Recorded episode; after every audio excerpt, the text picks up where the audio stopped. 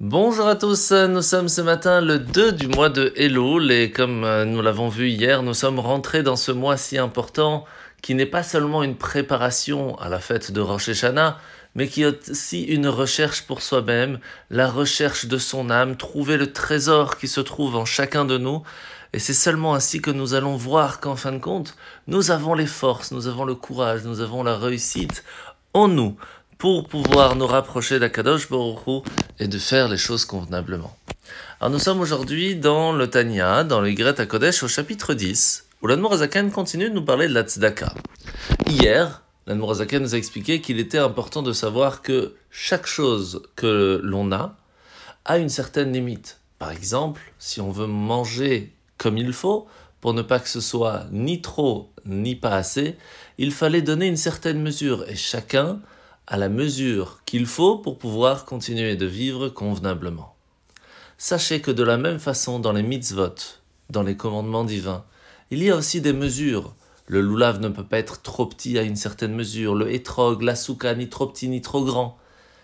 Est-ce qu'il y a une mesure spéciale pour la tzedaka? Eh bien oui. Le minimum, c'est 10% de tout ce que l'on reçoit, on doit donner aux pauvres.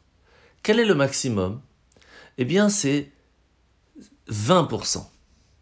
Jusqu'à 20%, il est important de donner pour que celui qui est devant nous, celui qui est à côté de nous, celui qui est dans le besoin, puisse lui aussi profiter de ce que Hachem nous a donné. Mais la question que nous allons poser demain, c'est est-ce que cela est pour tout le monde ou pas? Puisque, comme on va l'apprendre, la tzedaka peut faire d'énormes changements dans notre destin. Et ça, nous le verrons Bezrat Hachem demain. Alors la mitzvah de ce matin, eh bien nous continuons de parler sur les mitzvot de Sukkot, puisque nous sommes à la mitzvah positive numéro 169, la mitzvah de faire la mitzvah du lulav avec le hétrog pendant la fête de Sukkot. La paracha de la semaine, nous sommes parachat Shoftim. Aujourd'hui, nous allons voir que Moshe va rappeler au peuple juif qu'il est très important de respecter le Kohen, les prêtres de la communauté, en leur donnant ce qui leur revient de la récolte, du troupeau.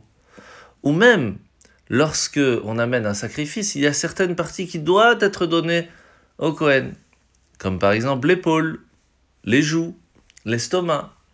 Mais pourquoi? Rappelez-vous l'histoire de Pinchas, le petit-fils d'Aaron, qui va venger l'honneur de Dieu lorsqu'il va utiliser ses joues pour implorer l'aide d'Hachem lorsqu'il va avoir faire usage de son épaule pour passer par l'épée les entrailles et l'estomac de ceux qui avaient fait affront à Dieu. Et c'est pour cela que nous lui donnons encore jusqu'à aujourd'hui toutes ces parties de l'animal. Dans la mesure où tout le peuple juif est tout entier un royaume de prêtres et un peuple saint, nous devons nous rappeler que chacun d'entre nous se doit de prendre l'exemple de Pinchas et aussi de montrer l'exemple à ses enfants, à ses proches, à ses amis, que chacun d'entre nous puisse montrer quelle est la valeur du peuple juif, quelle est la qualité, la force d'être fier de faire partie d'un peuple qui est présent pour Dieu et que Hachem aide de retour. En vous souhaitant de passer une bonne journée et à demain.